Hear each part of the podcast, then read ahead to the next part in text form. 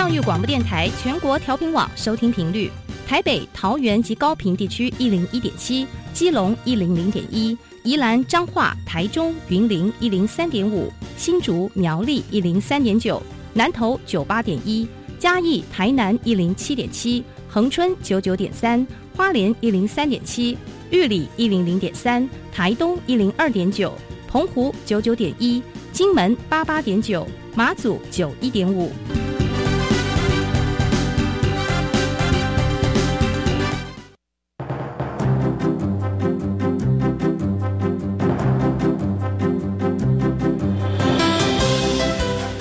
的教育要怎么做才能使孩子面对未来的社会呢？当我们期待孩子改变的同时，也期待教师的教学方法跟着改变，家长的观念也一起改变，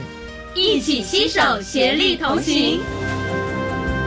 谢若楠老师带您探索自发互动共好的十二年国教新课程，听见台湾教育的改变。欢迎收听《国教协作向前行》。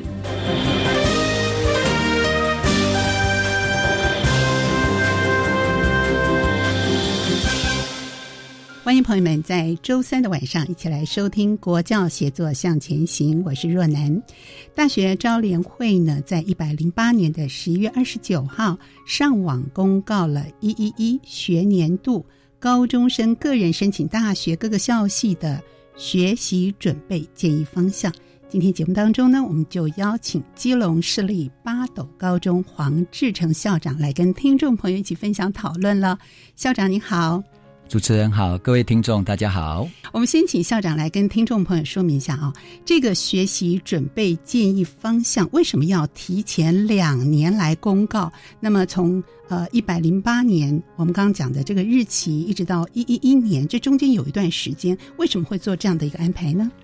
呃，因为配合新课纲哦，嗯，有很多的学校的呃校定课程哦。那校定课程当然包括一些选修啊，哈，校定必修这个部分。那因为要让孩子哦，在事先可以根据未来他大学升学的一个方向，那同时他就可以在高中的时候去考量自己想要修的一些选修的科目。所以呢，在大学各科系就会事先，呃，这一次公布其实呃比两年更早，啊，更早两年多以前，两年多，然后可以让大学的。呃，各校系希望重视的一些高中学习的领域哦，一些学习的方向，让呃所有的孩子知道，让老师知道，让家长比较清楚，那就可以结合他在高中的一些课程上面的选择。是，所以是提前作业啊，让大家有充分的准备时间。那到底什么是学习准备建议方向？它的内容有哪些？我们请校长说明一下。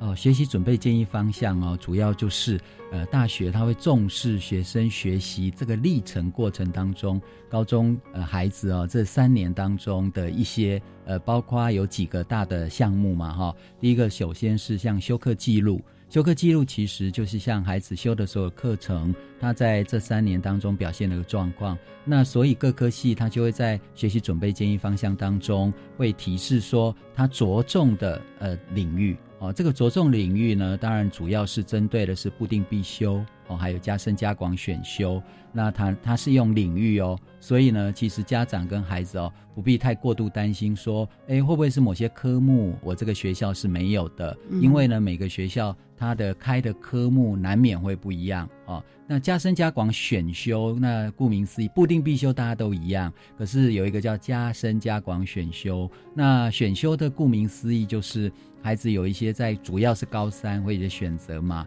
所以他并不是以某些科目哦去做呢。所谓我希望重视的一个大学重视的方向是用领域。那领域的话，例如说他叫哎，我会重视语文领域，我会重视自然科学领域，我会重视社会领域。那如果是领域的话，那就知道它的范围当然是比较广的。那我想这个大概就不分所谓大校小校。哦，不分所谓的都市的大型学校，或者是比较社区型偏乡的小校，那其实各领域不管是布丁必修一定有，因为布丁必修是全国统一，加深加广选修哦，那开的科目有多有少啊？那小校开的科目没么不会那么多正常，但是一定各个领域都会有，所以呢，这个用领域是一个非常。好的一个没有问题的一个一个方式哦。嗯，那在第二个部分，我想这一次会很重视所谓的学生呢，他的呃能够有一些自己展现能力的一些表现出来的东西。那我们以往大家都只会重视考试，可是事实上我们会很重视素养。哦，那素养就是哎，孩子能不能展能，所以展现能力，这是素养非常中间的关键，而不是只是说哎，我们有学测，当然学测还是很重要，可是我们希望孩子是有能力解决问题，或者他能够提出问题，或甚至呢，他能够去思考，然后进而能够有一个成果出来。所以第二个很重要，叫课程学习的成果。我想这个对于孩子在展能或是培养他解决问题的能力是非常重要的。所以现在呃很多的科目哦，包括当然必修，尤其是校定科目，其实老师在素养课程或教学上面都会呢重视学生怎么样去展现出一个成果出来。那成果其实呢，它也是分为四大类。第一大类当然就是所谓的呃有没有一个呃实作的作品啊，或是一个所谓的报告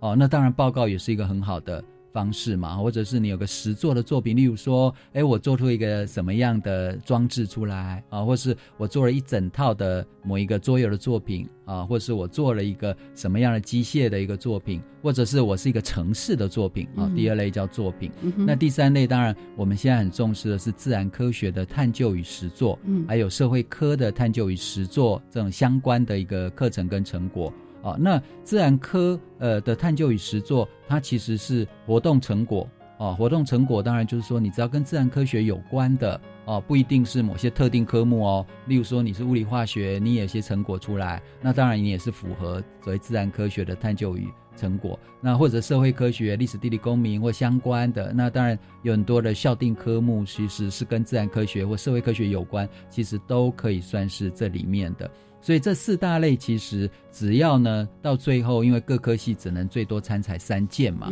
所以不用那么焦虑哦。在数量上面不是重点，重点是在于说我孩子在这个三年学习的过程，他的成长然后，就历程就是一个成长的趋势或是一个变化。那当然你只要最多最多大学只能看三件，所以呢好的一个品质或者是孩子自己感兴趣，我觉得这是最重要。那第三大类这样的多元表现。多元表现到最后，大学在这里面也至多只能够提出说实践。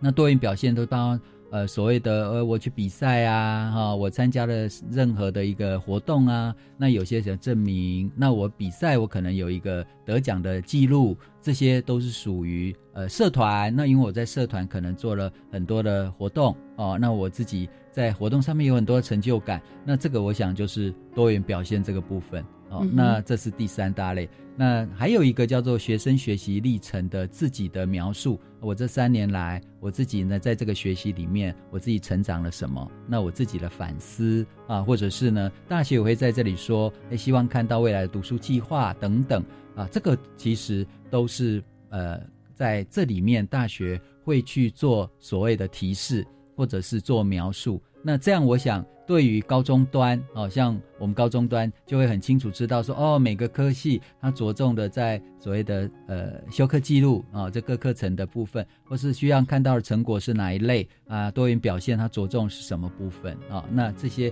就可以提供给我们很好的一个比较具体的参照标准或者一个方向。是我们听到校长来跟听众朋友说明这四大部分啊，我们可以感受到这个过程的。历程的展现是特别的重要，而且同学们是如何思考这个部分，而不仅仅是成果的一个呈现。所以，相对的过程，如果这过程里面不一定有成果展现，是不是也可以把我们思维的经历，或者甚至是错误的这样的一个整体的过程也展现出来呢？哎，没错，就是主持人真的是讲到了非常重要的部分啊，也就是大家可能会误以为我是不是一定要有非常亮丽的一个。得奖或是一个亮丽的成果，那不见得，因为历程的概念其实孩子在这三年学习的一个变化。所以呢，我可能在高一，我自己呢觉得，呃，做的不是很理想，嗯，然后于是呢，我经过努力，那我在高二做了什么？我在高三做了什么？在这个过程里面，其实做一个自己把这三个的部分啊，这三年的变化，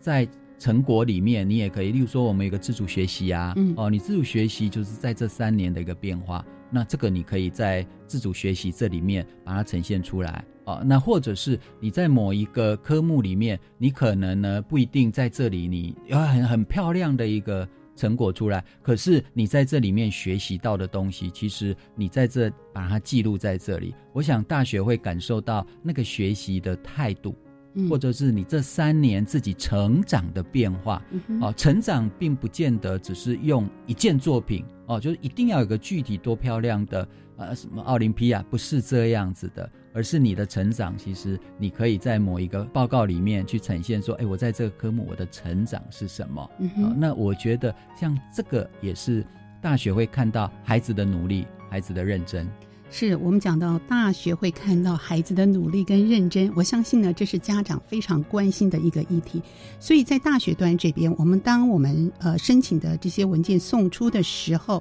那这是进入到申请入学第二个阶段进行呃书面审查资料的时候，那呃我们是不是来请校长跟大家分析一下，在大学端如何看待这些资料？那这跟我们的升学跟我们的这个学习准备建议方向是不是有一些关联性呢？所谓的书审资料，其实这大家其实都还蛮熟悉的，只是未来我们用一个叫做学生学习历程档案，嗯嗯其实跟现在书审资料啊，其实是呃差不多的啦，大同小异。那书审资料当然只是说现在在一一年，它是叫学生学习历程档案嘛，哦，那档案的概念就是说，我们是用一个资讯平台，那孩子呢就把他平常的历程的呃学习的成果也好，或是所谓的修课记录或多元表现，刚刚提到的这些。哦，就是大学参采的那个建议方向嘛，那其实就是这几个学生学习历程档案的向度啊、哦，或是这些东西，那平常都可以放，每学期都可以放。然后呢，放了之后呢，大学在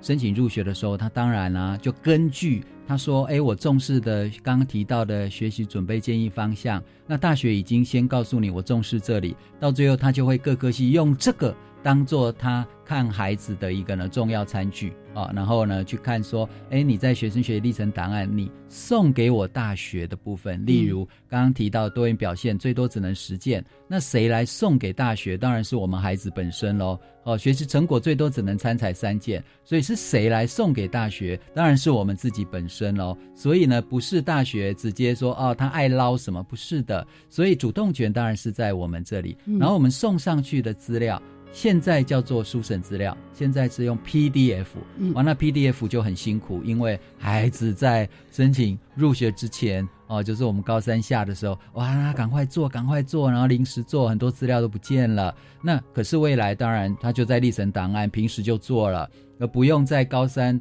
呃那个下学期申请入学前啊，这样临时他们手忙脚乱，对，不用，你就是你就是把你要送给大学看的东西自己勾哦，三件。课程成果、实践多元表现，那大学就根据你的资料，他就会大学教授，当然他们就组成，呃，每一个系都会组成所谓的教授的评审的一个呢团队，每一个学生他会根据你送给他的资料，然后呢，当然他们就会在做一个呢审查评量这样的一个过程。那这个就是、嗯、其实现在叫做书审资料，那现在这些流程，大学当然他们已经做了非常有经验，而且。我我想大学对于怎么看高中孩子的这个部分，其实非常有丰富经验的，而且他们也越来越重视孩子这三年他那个历程的一个呢表现的一个过程。那当然以后用档案系统嘛，资讯系统。那孩子本身平常就做，比较不会临时做那种手忙脚乱，那比较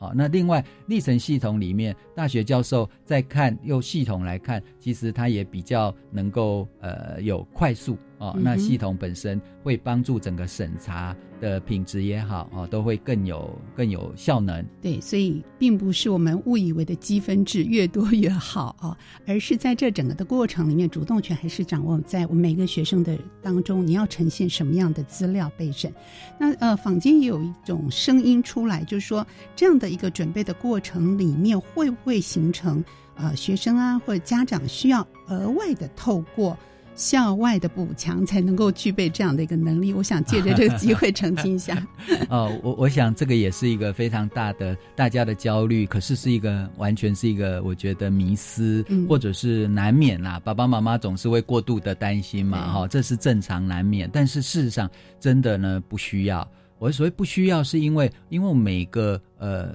高中哦，我想不管是大校小校，其实三年下来都有一定要上的课程，那是课纲规定的。而这些课程其实怎么样把自己课程里面的。部分老师要求的作业，或者是我们刚才提到的，哎，老师一定会素养课程，他就会引导你去探索某一个问题，或者探索某一个呃专题也好啊，或者是老师在这个课程现在都很重视素养课程，什么意思？就是能够让孩子在这里展现出某一个作品。其实光课程里面，孩子就一定有丰富的成果。嗯，我举个例子。到最后只要三件作品啊，课程学习成果没有要你三十件呐，他只要三件。那孩子在这三年里面，他的课程其实也不要求多，是那孩子自己本身某些他能够展现出好的东西啊，那当然跟他的兴趣的探索是有关的。那多元表现也是最多只能看实践。所以，光是高中三年的学生的活动，因为你看教育部也会安安排一些比赛啊，例如说语文竞赛啊、科学竞赛啊、资讯竞赛啊，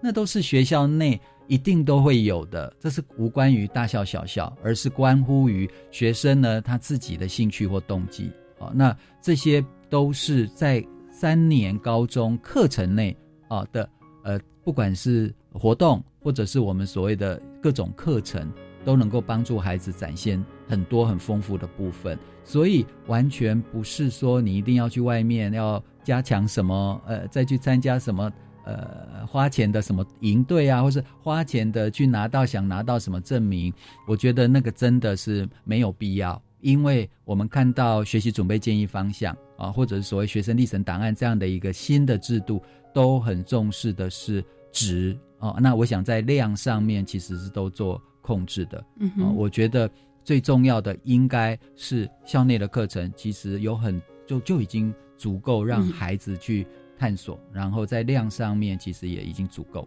对，好，这是对于我们学生家长的一点担心或者是迷思，我们应该呃彻底的认识和了解。不过，因应新课纲的实施啊，家长们可以采取哪一些的观点跟做法来帮助我们的孩子更能够适应新课纲的学习生活？我相信呢，这也是家长们很关心的一个议题。对，因为呃，爸爸妈妈哦，当然会对于孩子这三年后哈，他的升学是非常非常关注的哦。那这一波其实重视的就是学生能够展现出他自己的特质啊。那我觉得这个是最重要的。那所以跟过去我们爸爸妈妈成长那个年代说啊，就是念书就是考试，这是在观点上有很大的不同。嗯，所以爸爸妈妈，请大家不要只是看到说，哎，孩子只是考试成绩，其他的部分都不重要。那我想，我们整个素养非常重视的就是孩子本身，他呢，除了该有的基本学历的成绩之外，那不过学测呢，像也降低了考科数目嘛，哈，以前学测是哇，每个都要考。那我觉得在这一波里面呢，其实我们除了必要的，当然学测还是要考，可是我们降低了考科数，那目的就是我们要让孩子有更多认识自己。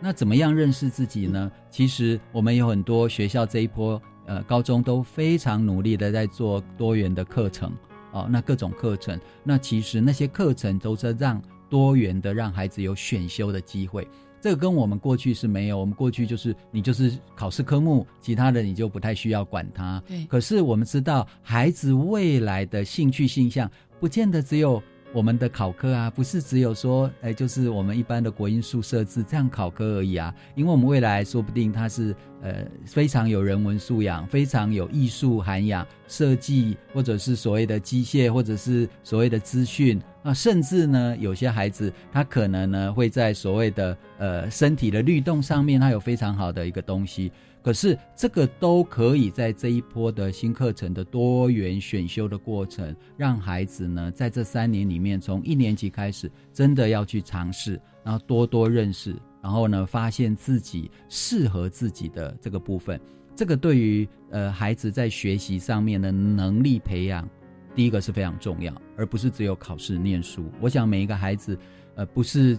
不见得只有在考试考试念书上面可以获得成就感。第二个。成就的累积，就我刚刚讲的是能力的累积，它真的是需要去透过探索的。第二是成就感的累积，对孩子的学习非常重要哦。因为孩子如果他有成就，他其实就会有学习的热情跟动机。然后这个部分，我觉得是现代孩子，尤其是现在的孩子非常需要的。因为现在孩子哦，他们会认识的事情哦，他们接触到的。的东西真的在网络时代非常的多，所以他们对于未来其实有一些自己的焦虑，然后他们也比较有一些自己的未来的担心跟看法。那所以他在学习上面，如果他觉得嗯这个好像茫茫然，我不晓得要干嘛，其实他在学习动能上是会非常弱的。现在孩子是这样，所以我们一定要在让他有多元探索，然后在这里面他会找到。更多的可能性，因为他可能觉得，哎，原来我在这里是有成就感，原来我在那个选修科目是有成就感的。然后这个其实是能够帮助他放进学生学习历程档案，而不像以前妈妈爸爸说，你不要给我碰那个，那个跟考试无关，所以你不要碰。可是如果是这样子的话，你就丧失了孩子一个他探索，然后他明明有兴趣，他做了，他很有成就感。他可以帮助他的学习动能跟动机，他知道他找到了他的方向，而这个现在是可以放进学生学习历程档案的，所以这个制度对于孩子这样的是一种很棒的机会，嗯，啊，这是我觉得很重要是学习成就跟动机。再来第三个是孩子未来要升学，可是如果他不知道。他没有经过这三年的探索，在过去我们可能告诉他说：“你不要碰那个，你不要管那个，那个都跟考试无关。”那你想想看，他未来大学，他真的不晓得他为什么要念某一个科系。是他念了这个科系之后，他不喜欢，其实会造成他很多的遗憾，或者是他的茫然啊，或者是他就是休学、退学。转学，而这个部分其实是我们不乐见的。对，这也造成了很多社会资源的浪费，还有个人时间的一个浪费。所以，在这个高中端这边，如何自我认识、探索这样的一个过程，也现在可以呈现在我们的学习成果当中。我觉得这是相对非常重要。但是对于一个高中生来说，我们要如何选择我们有兴趣的课程，而且能够把它展现出来？课程的咨询就相对的重要。我们休息一会儿，待会回到节目当中，我们再请校长来跟听众朋友继续分享喽。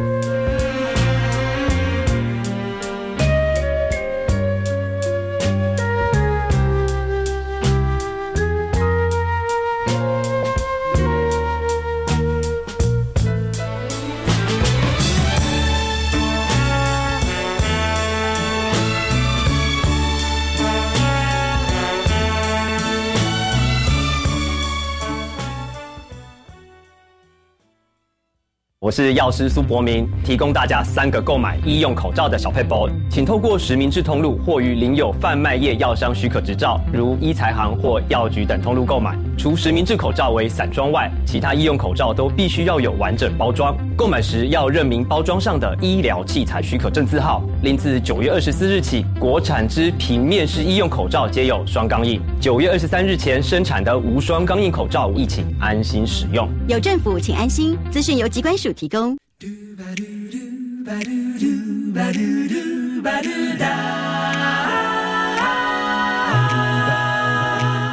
大家好，我是阿卡人生的节目主持人赖嘉庆，欢迎每周六晚上十一点钟准时收听我们教育电台的阿卡人生节目，让我们一起来感受无伴奏人生的美好。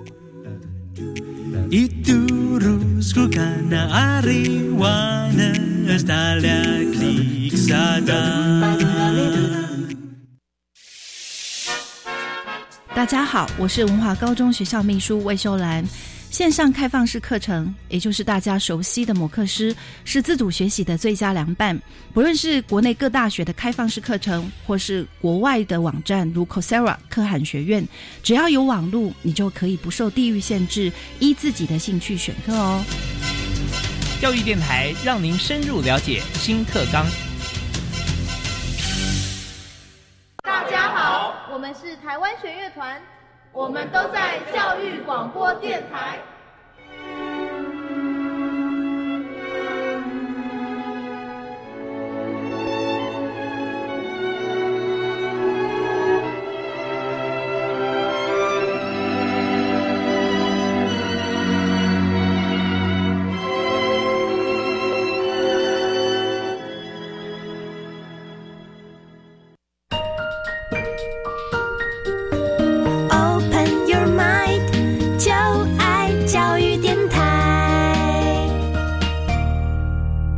教协作向前行。今天节目当中呢，为听众朋友邀请的是基隆市立八斗高中黄志成校长。校长同时是教育部招生专业化的计划协同主持人。今天在节目当中呢，跟听众朋友一起讨论大学学习准备建议方向，如何来引导学生适性的学习。讲到每个学生都应该自我探索、认识自己的同时，我们能够把我们学科的表现放在我们的呃申请的资料当中，这是很重要的一一连串的历程。在这样的一个历程当中，我们也听到一些声音，有的孩子他并不清楚我要的是什么，我有兴趣的是什么，所以呢，配合一零八新课纲，在高中就新增了。课程咨询老师的编制，那么大学也适时公布了学习准备建议方向。对于课程咨询的注意到底有哪些呢？这个部分请校长跟听众朋友分享一下。高中这个部分，因为新增的叫做课程咨询教师啊，顾名思义就是课程咨询。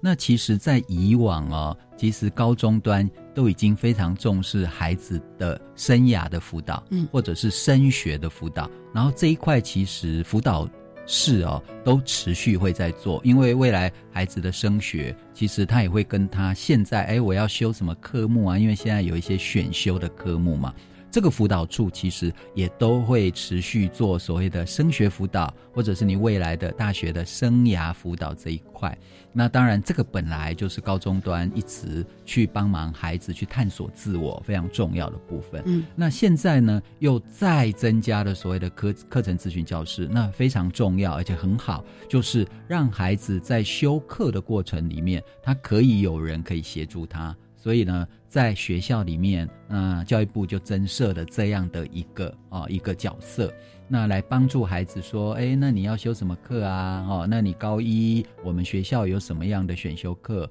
还有呢，现在呢，你在未来你去思考一下，结合未来，你有没有想象说，哎，在大学你对什么比较感兴趣等等？那一般我们知道，高中的孩子可能没有那么清楚的知道自己的。未来要升学的方向，那因为他毕竟才高一嘛，那所以高中高一的部分的课程，那就需要有人帮他做介绍，说啊这些课程大概是什么。所以多元选修的概念不是在帮你说哦，你已经知道什么，所以我就那高中大部分的孩子不会清楚，但是那就是一个探索，哦，就是一个探索的过程。可能你会选呃高一你修的高一上高一下哦，你可能会修不一样的，这本来就是很好的事情，因为你就是在发现自己嘛，发现了自己，当然就是在一个呃改变的过程哈。因为今天选跟下一次选的可能不一样，那课程咨询老师就是在针对课程来协助孩子。那当然，我们平常就辅导室，辅导室啊，那这个部分也没有问题，都有辅导老师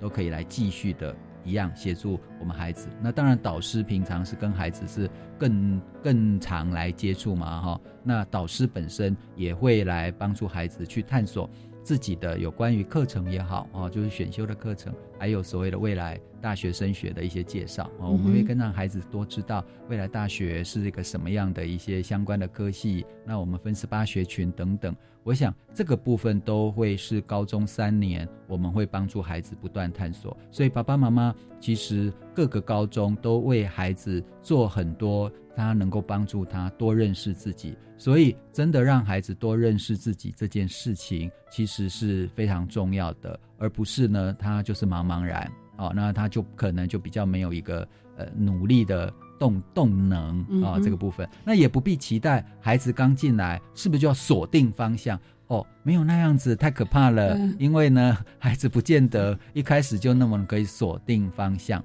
那没有锁定方向，大学会不会觉得说啊，你没有锁定方向，所以你不符合这个科系吗？也不会。其实我们是高中，高中不是所谓的技术型，作为高职，高职是你一进来就锁定了某一个技术啊。那高中不是它是通识啊，它是一个跨领域。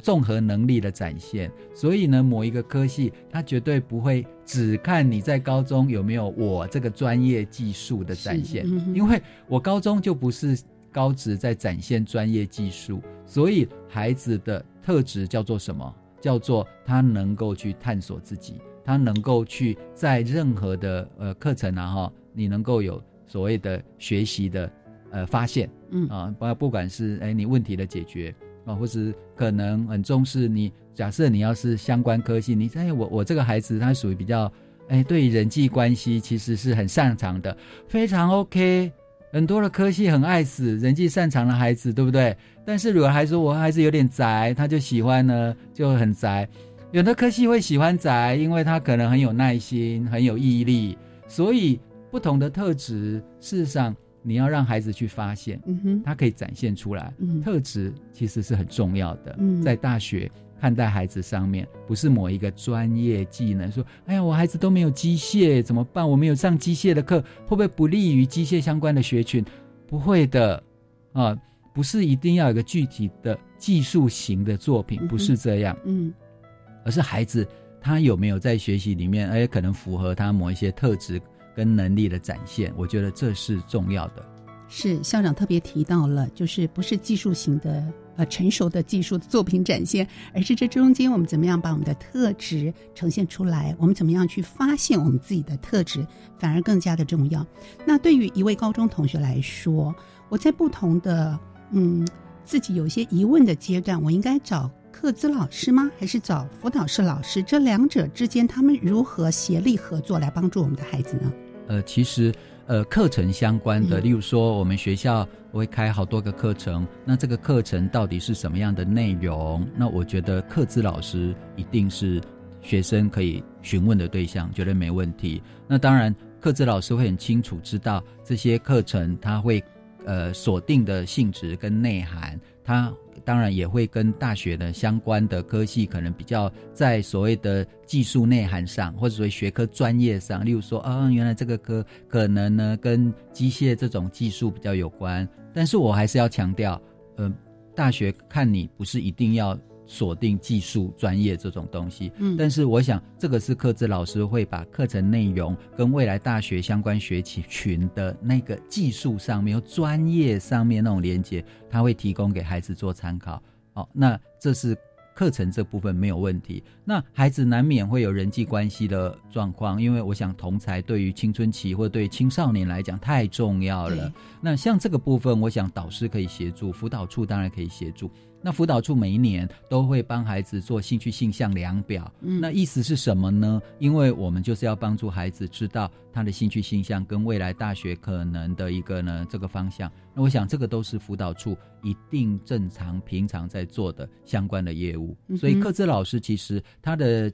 呃，范围比较明确，它的明确就是你只要跟课程有关的哦，然后呢，你都可以去询问课资老师。那当然，这个课程一定会跟大学衔接有关，那嗯这个课职老师也都是会对于这个部分提供孩子相关的讯息。那爸爸妈妈，如果您有任何的呃疑问或是不了解的地方，当然你也可以呢跟学校这边来联络哦，嗯因为我想学校这里都会乐意协助啊、这个呃导师啊哈、或者是我想我们的辅导室啊哈、都很乐意来协助爸爸妈妈的问题。很多的家长其实也可以透过我们的大学招联会，在他们的呃官网的首页做连接，就可以依照每个学校还有系别，然后进入点选之后，就可以了解大学各个校系在个人申请入学管道第二个阶段我们参采的项目的重点。但是对于家长来说，很多如果这个界面操作不熟悉，那对于家长来说，学校也提供了许多的资源来帮助家长认识了解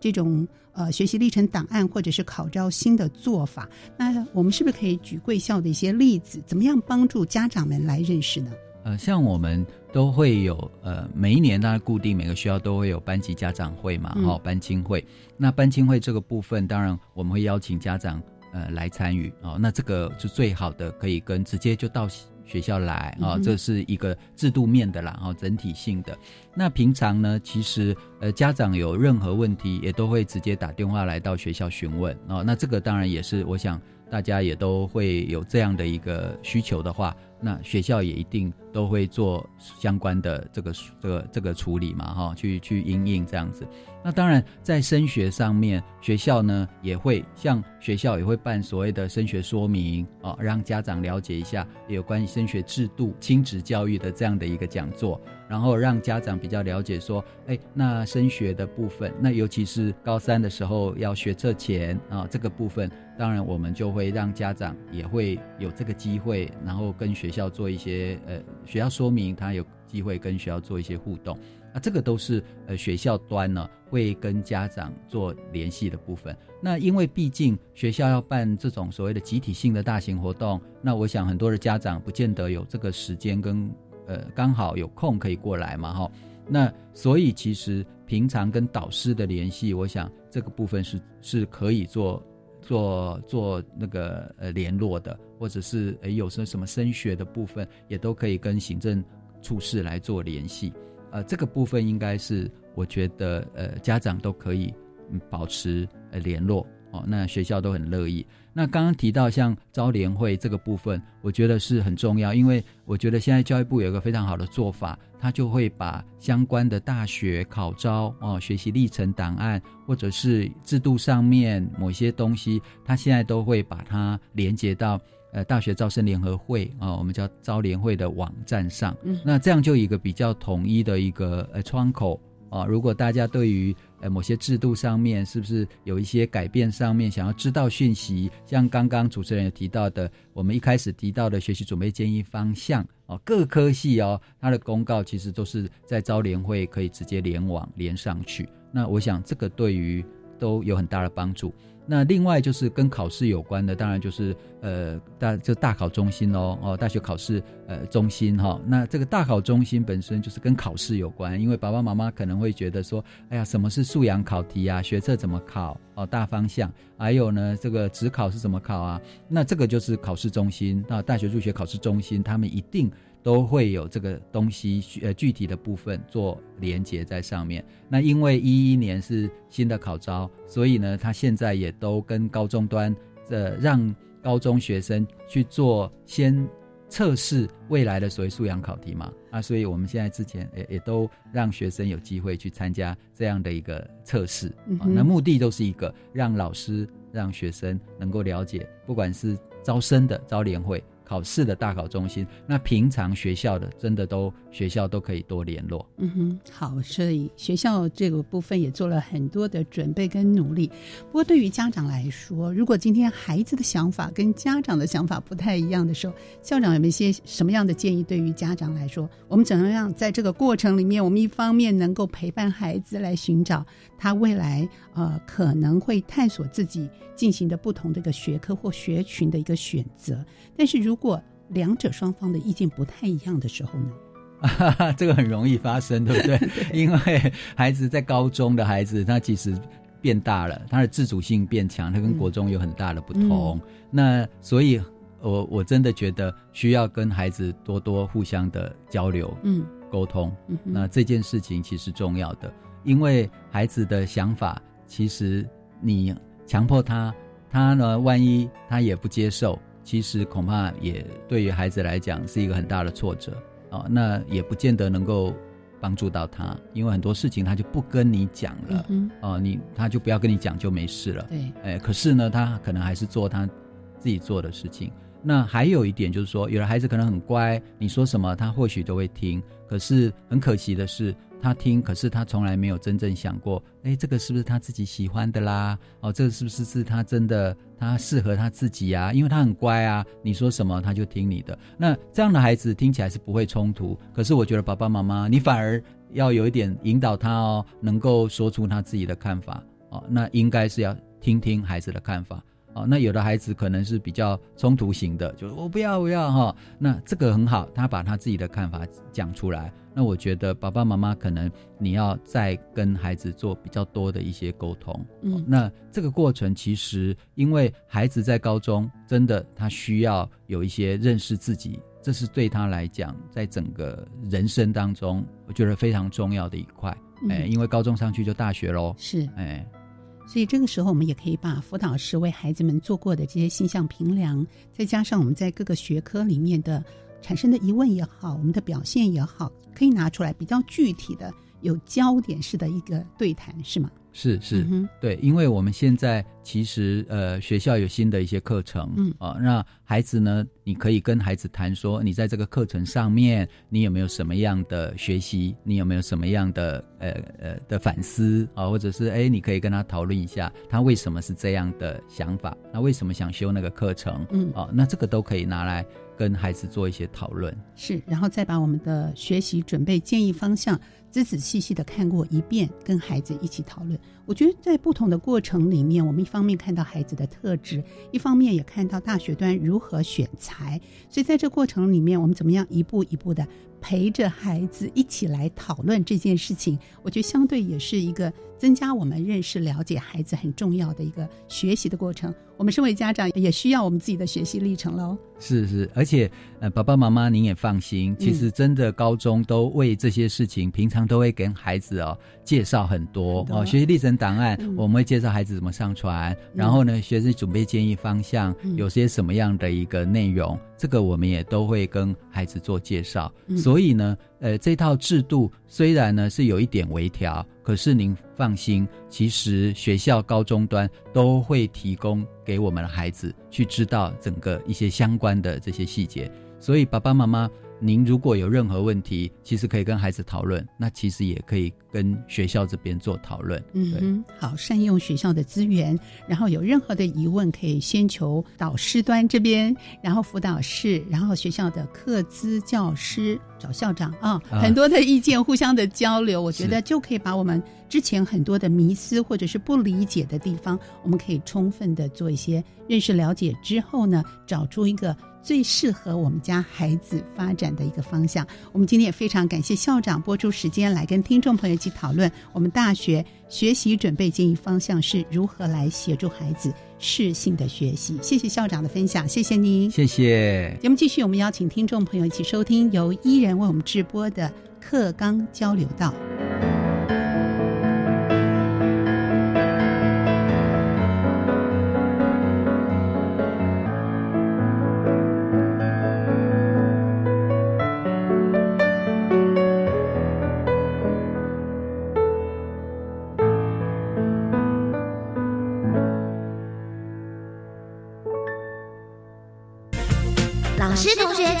请注意，关于十二年国教新课纲的疑难问题与解答，都在课纲交流道。欢迎回到课纲交流道，我是伊人。新课纲的实施到现在，哎，也将近一年了。我想在实际面临和体验新的课纲之后，相信不少听众朋友也更加了解它的内涵和想要带给孩子怎么样的学习体验了。新课纲的设立，为了帮助孩子培养出可以独立适应现代生活、面对未来挑战所应该具备的知识、能力与态度，而为此也在校定课程啦、布地课程等等许多方面做出修改和改变哦。哎，我相信很多家长朋友对于新课纲的利益是支持的。诶，但是我相信听众朋友们的担忧之处，应该不光只是新课纲的改革内容，更多的是能不能真的如同理想，就是说的那般的美好哦。毕竟我们虽然希望孩子快乐学习，但台湾以升学为取向的教学模式已经存在很久了。虽然新课纲我们强调素养导向教学，但国中端和家长最在意的，想必还是升学。很多老师可能还是会根据过去的经验呢，怎么教我们的国中教育会考会有好的表现？那我们就这么教嘛。因为大部分的人会在意大考的成绩和分数的呈现。那么在这种大环境下，新课纲的理想能被落实吗？相信是许多听众朋友的疑问哦。但是不要担心，今天我们很高兴为各位邀请到桃园市清溪国中的许秀明老师来为各位解惑。许老师您好，伊人好。各位听众好，马上来请教徐老师哦。哎，就像我们刚刚说的，虽然新课纲有很多的理想，但是国中的教育会考，哎，现在看好像没有什么很大幅度的改变呢。国中教育会考未来会有所改变吗？如果没有改变，老师有可能改变教学吗？我们的教学现场会有所改变吗？依然，您刚刚一开始说到的，就是我们从考试切入。以前我们常常讲说，考试引导教学。嗯，那换句话说。好的考试就可以引导出好的教学方向，这个以英语科来讲是最明显的了。例如说，以前我们好像就是都是考纸笔测验，对。那自从我们开始考了听力之后，你会发现到我们现在各堂科各呃我们的英语科里面，听力变成也是一个一定要的教学方向。嗯，那我们的孩我们老师也会开始关注到说，哇，听力不是放着给。放下去，孩子就会了。呃，在听力之前，要不要先丢一些问题，让孩子先设想呢？要不要让孩子先预测呢？那有这么多的讯息进来的时候，我们的孩子如何做笔记，然后如何呃来解决问题？所以我会觉得说，如果这个好的新的考试方向是对的的时候，其实呃我们的教学顺着那个潮流走，也会改变我们的课室的风景，也会提升我们的教学品质。那刚刚艺人也有讲到说，呃，那现在新的这样子的考试，感觉好像变化不大。其实就我自己来看，它的变化是蛮大的。尤其以我英语科来看，我们语文科它本身是一个，嗯，经常在生活中用得到的，而且是几乎你的生活周遭无所不是英文。对。那因此那些都是我们最好的生活素材，所以就是都可以运用。那如果说跨到各个学科来看，这几年我也开始一直在想说，怎么样可以让我的课堂教得好，又让孩子在面对考试的时候，老师又不能在他身边指导，那他可以如何有能力去解决？我现在发现到要教两件事情，一个就是如何引导出孩子去理解一个学科非常重要的概念。另外一个是，我要如何运用适当的策略来解决问题。举例来讲，今天如果有两个文中，要是有两个主角或两个事件在比较的时候，我们现在就会学生很多人直接会就画出所谓的文视图，他会直接两个圈圈，然后中间有个交集，他会去看两个案子之间的共同点以及差异点。那这个比起说以往我们的文法解释。来的更能够帮助孩子去做一些不同的思考，对。那如果说在讲到说学科的概念的部分，其实像这几年，呃，以英语科的会考来说，有蛮多考的是关于篇章结构的这个部分。那在考到这个部分的文体的时候，倒过来要推的是，那这个学生他在课堂里面，老师有没有给他做呃引导他去思考？例如说，他可不可以先判断他的主旨，以及作者真正想要表达的观点？他有没有一些相关的例子，或者是说他的文句当中其实要想传达的到底是悲伤或者是快乐的讯息？像这样子的一些考点，我们讲考点，嗯，如果老师在课堂中都是用讲述法，其实是没有办法达成的，除非除非。哎，这个孩子他的语文本身就很好，他就自自然就是能触类旁通，不然大部分的孩子是要老师提点的。换句话说，我们老师现在就要开始在想是，那我课堂中可以如何教，然后能够呃让孩子我如何的指点小我们的学生，让他们有能力来做这个部分的学习。是，哎，那就您观察我们的教学现场，现在老师有进行怎么样的一些改变吗？我觉得。我从九年一贯就开始在第一线，就是开始跑各个县市服务，然后一直到这几年，我觉得第一线老师的那个动能增加蛮多的。以前我们要是去那个研习现场，比较会觉得老师不甘愿啊。然后有的你可以很明显看到，他就是带着考卷来，带着习作本来，嗯，来改这样子。那甚至说县市有时候他会预计说，他希希望是有三十个人或五十个人。可是到的可能是八个、十个，这是我们以前看到的。但这几年，我觉得说教育部的提醒，还有教育部对于我们一些辅导团员的培训，还有加上说，像自从呃，我们目前台面上也有几位老师，例如说像王正中老师，我们有一群人正在推动一些不一样的教学真能的时候，我会觉得现场老师的心态有改变。以前我们会觉得老师有点不甘愿，可是现在我会经常接触到一群很乐意参加研习的老师。一个月前，我工作坊我去协作的时候，那学员们在下面一直按手机，还没开始上课前，学员们在按手机。啊，有一位教授看到了，问我们说：“你们在做什么？”他们说：“今天要抢报名。”然后教授说：“哇，看起来比演唱会还热门。”那在场的两三位学员就刚好他们正在抢抢票，他说真的是跟演唱会是一样，那就可以看得到说，其实整个教育现场在改变了。一方面是老师们现在知道说，积极的学习可以对自己的教学品质提升，而且最大获益者是学生，所以他们现在很积极的愿意来学习。那另外一个方面就是说，负责为老师增能的这一些讲师们。其实也在改变，不再是以前的那一种，呃，讲授法，可能也会有不一样的互动的方式。所以我会觉得说，大家都在学习新的方式，那的确开始在于我们的教学现场带了一些新的动能。那对这些动能，我的评估是不用急，它可能会是属于一种类似这样滚雪球式的。刚开始你以为很小，其实它到后面能够越带越大，这样子就可以了。是，我想听完薛老师的解说，听众朋友应该也更了解现场教学的情况了。哎，我想台湾这种以升学为取向的风气，毕竟也是日积月累形成的嘛。那么我们也很难要求新课纲在福一推出之际就立刻扭转这个情形。但是在第一线的师长们，有许多人都在为了孩子拥有更美好的未来做出努力。相信老师刚刚讲出来的例子，也都能让听众朋友们感受到。我想教学市场一定会有所改变，诶，但家长朋友的支持和配合也是很重要的一环。相信当老师用心指导孩子，家长也实时的陪伴，我们将新课纲的理念付诸实行，那么新课纲将不只会是纸上谈兵的美好，而能成为现实中的理想了。今天真的非常感谢徐老师这么用心的解说，谢谢您。好，谢谢艺人，谢谢各位听众。是，同时也感谢所有听众朋友的收听。我是艺人，课纲交流到，我们下周再见喽，拜拜。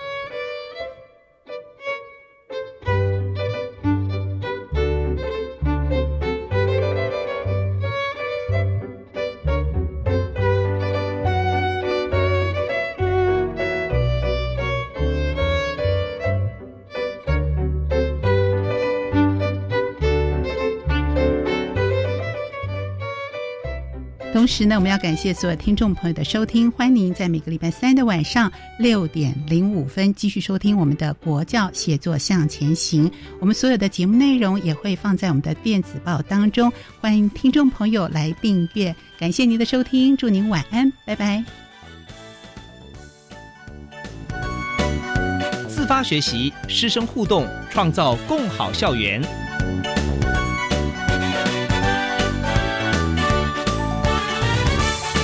国教协作向前行节目由教育部提供。